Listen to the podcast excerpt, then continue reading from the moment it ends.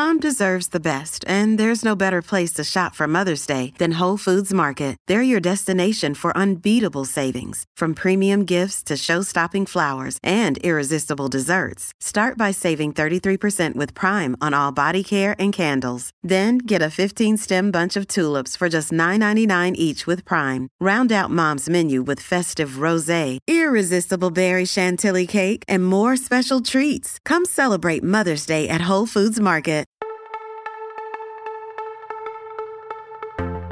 Ha llegado uno de los grandes momentos del año, esas comidas y esas cenas con tu familia, incluyendo tu cuñado. Conversaciones profundas, discusiones importantes, que a veces acaban bien o a veces acaban mal. Y ahí también la Unión Europea está presente. Así que hoy, en No es el fin del mundo, vamos a hablar de las comidas y las cenas de Navidad. EO me explica, la versión corta de No es el fin del mundo. Tema de hoy nos va a dar mucha hambre, porque da hambre. Ya hemos hablado en otros episodios de las denominaciones de origen, que eso también tenía que ver con llenar el buche. Y hoy nos acompaña Eduardo Saldaña. ¿Qué tal, Eduardo? Pues muy bien, Fer, con mucha hambre, la verdad. Hambre y ganas de discutir con... ¿Tú discutes con tus cuñados? No. No, me llevo muy bien con ellos, la verdad. Tienen pinta de ser buena gente. Bueno, ahora que nos eh, quedan pocos días para eso, ponernos finos a gambitas, langostinos, el solomillo, o Jamoncito. jamoncito, eso es, los dulces de Navidad, los polvorones y tal, o cantar villancicos a quien le guste, es buen momento para hablar de cómo llegan todos esos productos de la cena o de la comida de Navidad a nuestra mesa. Porque, jolín, al final Mm. eh, llegan un montón de Y no de alimentos. nada. Claro, claro, llegan un montón de alimentos y todo eso viene certificado. Además, se supone que son alimentos de, de calidad, ¿no? Que para una vez que hay en el año así para comer un poquito bien, no nos Justo. vamos a, a cortar, ¿no? Eh, entonces, eh, ¿qué hace Europa, o la Unión Europea en este caso, eh, para proteger a los consumidores como nosotros en estas fechas? Pues bueno, en estas fechas y en cualquier momento, porque al final esto nos sirve un poco de excusa, pero la regulación europea vale para todo el año. claro. Polvorones puedes comer todo el año. Exactamente, otro es que en agosto te entre, pero bueno, aunque es verdad que estas fechas son especialmente sensibles porque Sí. en Navidad queremos comer lo mejor de lo mejor, Sí. entonces la clave está en el etiquetado, sobre todo la Unión Europea tiene unas reglas bastante estrictas para indicar de dónde vienen los productos, dónde se han procesado Sí. y qué calidad tienen, que es lo importante, ¿no? Aquí ya hablamos en su momento de las denominaciones de origen, que es ese sistema que reconoce la calidad y la procedencia de los productos de, de algunas regiones concretas, ¿no? Para así protegerlos. Los vinos, por ejemplo, es eh, muy importante. Exacto, y lo, habitual en lo comidas. protege frente a, a sus competidores, pero el etiquetado Sí. va mucho más allá, ¿no? Cualquier producto alimenticio que se venda dentro de la Unión Europea tiene que aportar la información esencial para ese consumidor. Sí. O sea, la información tiene que ser muy precisa, fácil de ver, de entender, es decir, no puede venir en una letra diminuta y con un lenguaje muy enrevesado. O, por ejemplo, no puede ser engañosa o indeleble, ¿no? Para que se borre en el camino de ese Claro. producto, claro. Y que digan, ay, se ha borrado y ya no se puede Exactamente, saber. tienes que tenerlo todo bien claro. Sí, sí. No, también hay muchos alimentos, yo que sé, esto que se llama palitos de mar y cosas así, Justo. que tú no puedes decir, yo que sé, palitos de cangrejo. No, No, porque no son de cangrejo. Tiene no. que dar claro que es una mezcla de... Eso es, y que si pusiese de cangrejo tendrían que llevar cangrejo. Exactamente. Que luego eso, el surimi y la salsa rosa es una comida como muy, muy viejuna de la, de la Navidad, pero oye, desde aquí se apoya la, la comida viejuna. Bueno, entiendo que esa eh, información de la etiqueta también es una lista de requisitos. Eh, vamos a, eso, como estamos hablando de, de comidas y cenas de Navidad, vamos a pensarlo con un ejemplo navideño. Por ejemplo, eh, aquí no lo tenemos, sería fantástico tener un platito así de, de turrón. De turrones. Pues, sí. ¿cómo sería el etiquetado del turrón? por Pues mira, vamos a poner el ejemplo de- del turrón. La etiqueta del turrón tendría o tiene que, con- que Sí. contener la denominación del turrón, es decir, su nombre. Si vas a vender turrón de Gijona, pues que se sepa, ¿no? Turrón de Gijona, acá el blando. Claro, pero tienes que, tiene que estar claro. Luego, la lista de ingredientes y la cantidad de algunos de ellos, específicamente los que se indiquen en el nombre o en la imagen del envase, ¿no? que son los que más llaman la atención. Por ejemplo, el turrón de almendras, pues tendrá que indicar claramente qué cantidad de almendras contiene, porque si no se puede considerar engañoso. Engañoso, ¿no? claro. También hay que indicar el país de origen en casos concretos, por ejemplo, si se utiliza algún símbolo o una imagen que remita a ese país, esto con los chocolates se ven mucho más claros, ¿no? Te venden chocolate suizo, pues hay que indicar que es precisamente Con, con de eso Suiza. hubo movida, claro, Suiza no está en la Unión Europea, pero me parece un ejemplo chulo. Sabemos que el, el chocolate este, el del Toblerone, el que es muy, muy de aeropuerto, que tiene en el, el logo es el pico, No acuerdo. creo que es el pico Matterhorn, me la voy a jugar, Sí. pero bueno, puede que sea otro, no, el pico Cervino, Sí. pico Cervino, que está, en, que está en Suiza. Bueno, pues como que la empresa quería llevarse fuera de Suiza la, la producción, entonces dijeron, no, si quieres usar eh, mi símbolo nacional tienes que dejarla aquí. O sea, pero que la Unión Europea también hace esto con algunos Claro. ejemplos para que precisamente al utilizar la marca país eh, no la utilice un poco de forma engañosa. Y esto es cuestión geográfica, pero por ejemplo también hay cuestión de, de salud. Tiene que meter información sobre alérgenos, los turrones Sí. suelen tener frutos secos, aquí sí que un alérgico tiene que saberlo antes de, de poder comprarlo, ¿no? Información nutricional, que ahora está mucho en el punto de mira, principalmente pues, valor energético, la cantidad de grasas, ácidos Eso, eso saturados. es importante. Claro, la cantidad- luego también la cantidad neta de producto, porque a veces lo abres y es todo aire, ¿sabes? No es lo mismo. Como las patatas. Claro, no es lo mismo 250 gramos de turrón que medio kilo, ¿no? A la hora de montar también la bandeja, pues hay que tenerlo en cuenta. Claro. Luego la fecha de caducidad, de congelación eh, mínima.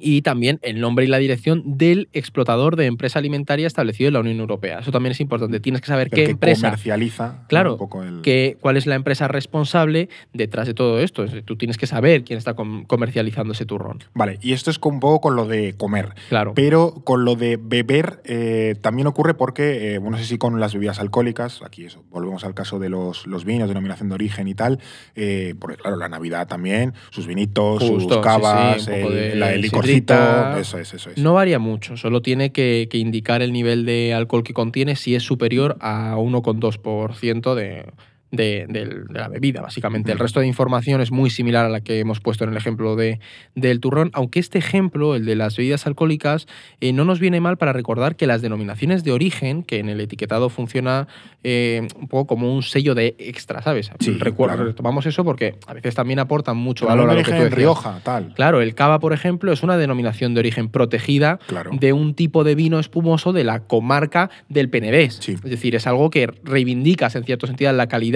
de ese producto. Es el típico producto que se ha vuelto tan popular en Navidad que sería muy fácil que nos colasen otro vino hecho en otro sitio con una- un sabor similar que a lo mejor no seríamos capaces de Bueno, identificar. Pasa, pasa mucho que creo que se intenta hacer cava en otras zonas, pero creo que no se pueden llamar cava o algo así. O, por ejemplo, pasa con el, el champán francés, un vino Claro. espumoso de la región de champán, ¿no? Esto, pues, al final, es, es eso. Hay otro en alrededor que ocurre lo mismo. Y tú intentas proteger esa bebida que es especialmente consumida en este momento Claro. del año. Porque otra cosa que nos demuestra el, el cava es que, bueno, eh, la comida de, de Navidad es, es muy de apostar por el producto nacional, ¿no? Eh, se hace mucho hincapié en, en los productos tradicionales o de proximidad. No sé hasta qué punto esto es así. Eh, menos todavía cuando hay prisas por comprar, porque has, sido, Amigo, has, llegan las pospuesto, has pospuesto la, comprar los ingredientes de la comida. No sé si consumimos nacional en Navidad o lo importamos Pues o qué. no te creas, no exactamente, Fer. Si hablamos de turrones, vinos o mazapones, pues sí que es más probable que consumamos nacional, ¿no? Claro. Porque tienen un sello muy reconocible de dónde se ha hecho, pues mazapán de Toledo, cava catalán, sidra asturiana, etc. Claro, Pero otros más genéricos, como la carne, el marisco, claro, es iba difícil, por ahí. iba claro, por ahí. es difícil que sean nacionales, más aún durante un pico de demanda como el de las Navidades. Por ejemplo, ¿vale? Gran parte de las gambas o los langostinos, que en estas fechas algunos pecamos y nos ponemos hasta arriba de ellos, Chupando cabecitas de langostino. Claro, que algunos, yo no sé si los habrás comprado y congelados, yo ya tengo una cajita preparada. Muchos de estos vienen importados de países comunitarios como Grecia o Italia. Y, o también de no comunitarios como pueden ser Marruecos o Túnez, ¿sabes? Sí. Y el cordero, por ejemplo, yo no tomo mucho cordero en, en Navidades, otras familias sí, pero el cordero, que es otro plato muy típico, ¿no? Sí. Viene de Francia, de Italia, de Grecia o incluso se importa desde Nueva Zelanda. Cordero neozelandés. Bueno, oye, a ver, hay que innovar. Hay gente pato. Bueno, antes hemos dicho que eh, la etiqueta no siempre tiene que indicar eh, o por qué indicar el origen de un producto.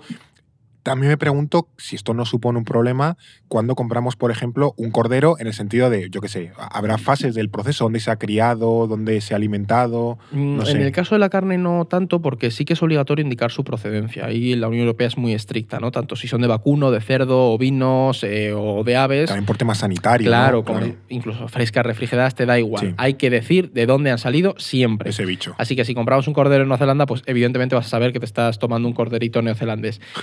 Algo curioso porque es una obligación que se introdujo por la crisis sanitaria de la enfermedad de las vacas locas en el 2000. Es que, claro, me, me- Claro. me tiene sentido que sea por eso, por no, es, cosas así. no es tan antiguo. ¿no? El reglamento europeo primero obligó a la carne de vacuno y poco después pues, se dieron cuenta que esto tenía sentido y ya lo extendieron al resto de, de las carnes. Claro, y lo que mencionaba de que qué determina que la carne sea de un sitio, porque a lo mejor el cordero nació en Nueva Zelanda, es un poco como el DNI, ¿no? ¿Dónde Claro. has nacido, dónde te has criado? ¿no? Exactamente. El cordero nace en Nueva Zelanda, pero luego lo crían, no sé, en Francia. Pues ¿de dónde, es el, de Pues dónde viene el cordero? Es una buena pregunta, porque el según el reglamento de la Unión Europea, el país de origen será donde el animal haya sido criado, sacrificado y su carne procesada. Es decir, Vale. un cordero criado en Segovia y sacrificado en Segovia estará etiquetado como español.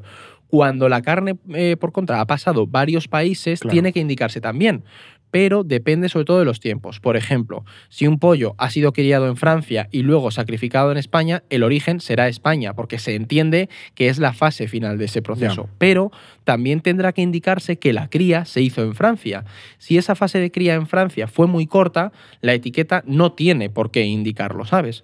Lo mismo ocurre con productos de carne más complejos, eh, con distintas trazas, etc. Siempre tendrán que indicar sus componentes, pero si se han criado en cinco países distintos y sacrificado cada uno en otros cinco, se permite que la etiqueta sea más sencilla. O sea, en cualquier pienso- caso nos, nos va a decir de dónde viene el, el animal y Siempre. poco ha sido el, viaje. Y en productos de estos que mezclan muchas carnes, lo que se interesa es que se, que, mm, se asegure la trazabilidad de los componentes. Claro. Es decir, se puede simplificar.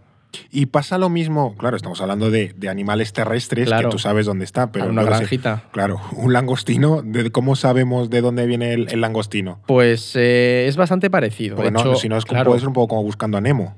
Sí, a no ser que tengamos ahí unas piscifactorías que por Claro, lo menos claro, lo sabes, claro, claro. no, no, me refiero del mar. Los productos pesqueros tienen un reglamento propio, precisamente por esto, incluido en la política pesquera común, Vale. que es una pata regulatoria muy importante dentro de la Unión Europea y siempre lleva debate. Esto podríamos dedicarle otro, otro tema, ¿no? Una gamba, una merluza o un besugo que, que nos comamos en Navidad y en cualquier otro momento del año, por supuesto, tiene que incluir la zona de captura o de cría del producto, es decir, su origen. Sí, ¿dónde lo dónde lo has cogido, si es una piscifactoría o si es una cala en X Sí, sí, sitio. sí, sí. La denominación comercial de la especie y su nombre científico. El método de producción, es decir, si ha sido capturado, si ha sido capturado en agua dulce, mm, si ha sido criado, si se ha obtenido de forma extractiva, es decir, pescando, hay que indicar el método de pesca, ¿no?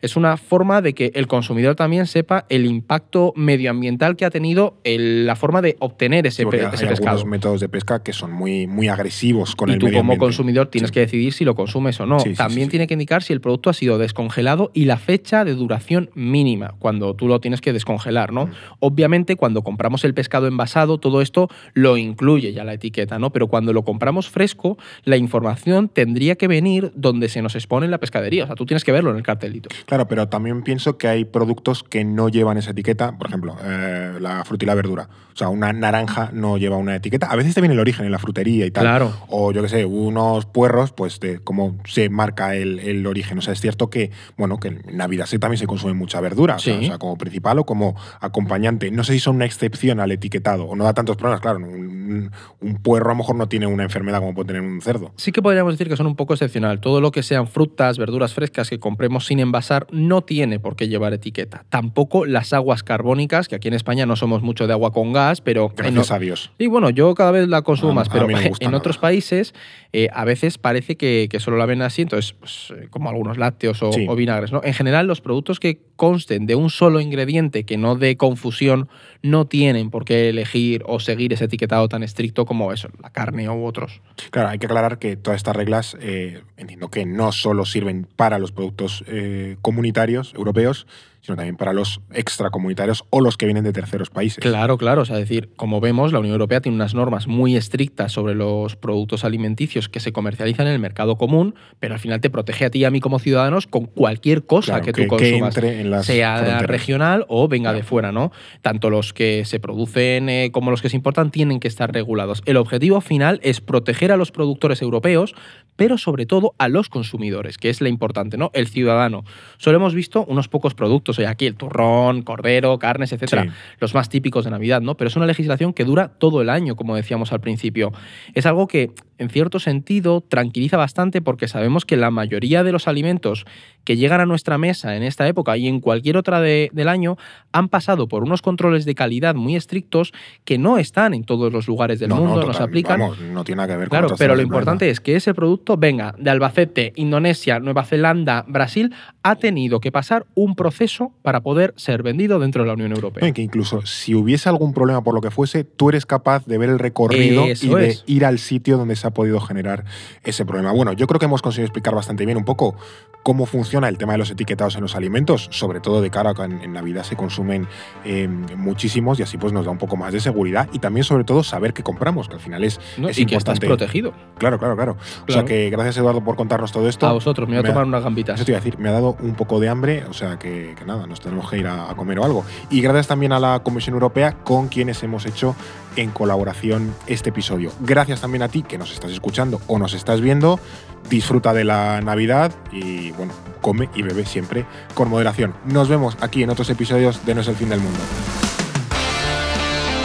EO me explica, en No es el fin del mundo, un podcast para comprender en 10 minutos las ideas y conceptos que mueven la realidad internacional. Producido por The Voice Village, dirección Eduardo Saldaña, conducido por Fernando Arancón y guion de David Gómez y Alba Leiva, producción ejecutiva Ricardo Villa, diseño de sonido y sintonía original Pablo de Diego.